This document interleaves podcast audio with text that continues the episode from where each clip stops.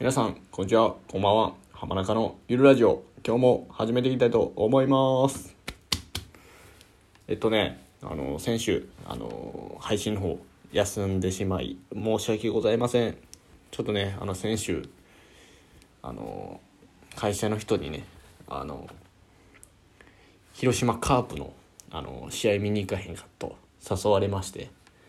行ってきました。でね、ちょっと、あの、もうだいぶ夜遅かったんで、ちょっと先週はお休みさせていただいたんですけども、今週からね、また、あの、週1回投稿目指して、あの、配信の方していきたいと思いますんで、ぜひ、これからも聞いていただけたら、聞いていただけたらなと思います。えっとね、最近ね、ちょっといろいろありすぎて、ちょっとノートとかもね、あの、ょっと休みがちになってしまってるんですけども、ちょっとね、あの、もう一度、えー気を引き締め直して、あの、やっていきたいと思うんで、よかったら、聞いていってください。でね、先週ね、あの、広島カープ見に行ったんですけど、あの、なんでしょう。スタジアムが綺麗やね、やっぱ。ほんまに綺麗。僕生まれてこの方あの東京ドーム京セラ、えー甲子園。とあとなんか大阪のちっちゃい球場とかしか行ったことなかったんでこんながっつりしたスタジアム行ったのは初めてだったんでいややっぱすごいいいっすね。やっぱ野球専用グラウンドってだけあってめっちゃ見やすいしなんせめっちゃ近かったっすよほんまに。選手ってこんな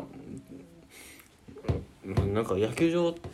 ほんまの野球場見に行った感じしましたね。でねその試合も無事勝って。僕オリックスファンなんですけどちょっとねあのマツダスタジアムに行ったっていうことにはねあのユニフォームを買わないといけないなとちょっと思いまして。なんと鈴木誠也さんのユニフォーム購入いたしました。金額はですね8000円。いやまあ高い。まあ高い。オリックスのねあの吉田選手のあの吉田正尚選手のあのユニフォーム持ったんですけどあれは1万2000円ぐらいしたんですよ。でもカープのユニフォームは8000円。何の差これ？何の差ですかこれ？本当に。いやーなんか生地もねほとんど一緒でね変わらないですけど。何の差これ？ほんまに。いやめっちゃかっこいいですよユニフォームほんまに。いやー全然カープを応援する気なかったんですけどやっぱユニフォーム買ったからにはねあのカープを応援せにはいけんということでちょっと広島弁になってしまったんですけどもせにはいけんってことでもうめちゃめちゃ応援してきましたよ。心臓がはち切れるぐらいそれは嘘なんですけど応援はしてなくてですねあのもう飲んだくれて終わったみたいな。飲んどったらもう普通に試合終わってましたもうもうなんかやっぱ球場で飲むお酒って本当に美味しいですよね。ビールとかも別格にうまいですね。家でね一人でひっそり飲むお酒とか全然うまないですけどやっぱ球場でねあのみんなと共有しながらあ野球を共有しながら飲むお酒はねほんまに格別にうまかったですね。いやまた行きたいですね。できればねあの次は京セラドームでオリックスのあの優勝を見に行きたいんですけどなんせ広島おるんでちょっとその夢はね今年は叶いそうにないんですけどいや優勝してほしいですね本当に。まあねそんなん言うてるうちに広島もねあの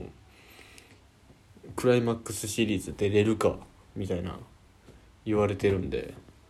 広島と大阪同時に盛り上げていきましょうよ。まあ僕の力では盛り上げれないですけど。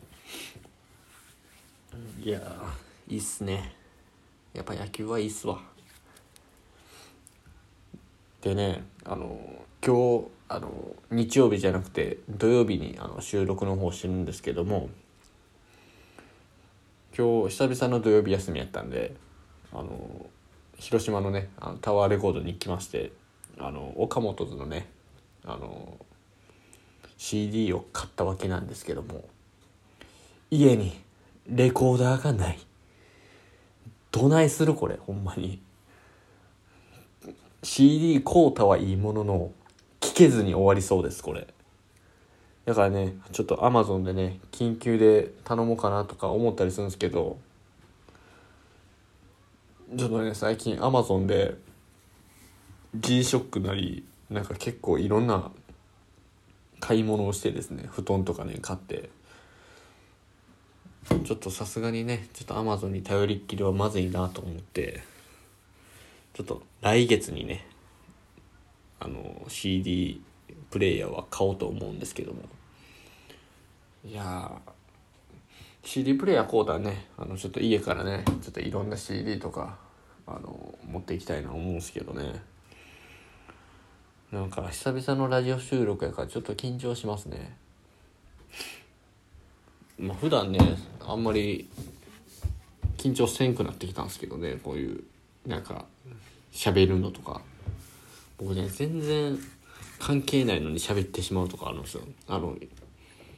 僕一人暮らし今しとるんで、まあ、日々の喋り相手がもう職場の人とかに限られてくるんでこの何でしょうアマゾンの配達員とかあのヤマト運輸の人とかとね無意味に長く喋ってしまってあとガスのなんか立会がありましてでその人ともねもうほんま1時間ぐらい喋ってたんでほんま早く返してあげたらよかったなってちょっと後悔してるんですけども。なんせね喋り相手がいないのでめっちゃもう自分からもう自分から行こうみたいな。いやちょっと成長しましたねこれ本当。大阪行った時はねもう日々喋り相手がいたのでまあ実家であの両親とかもいたのでいやもうなんか自分から喋ろうっていう意識が一人暮らしになってからもう勝手に芽生えてですね、まあ、仕事でもですねあのお客さんとか全然黙ってるんですお客さんは黙っとんすけどわざわざ近寄って喋りに行くとかいやめっちゃなんか成長したなって。その点だけね成長したなって思ってますけど。ねどうなんですかねこれ。いや久々のラジオ収録はちょっと時間が余ってしまうなこれ。ちょっとね喋る話題とかねちょっとねあの今後募っていきたいと思うんですよ。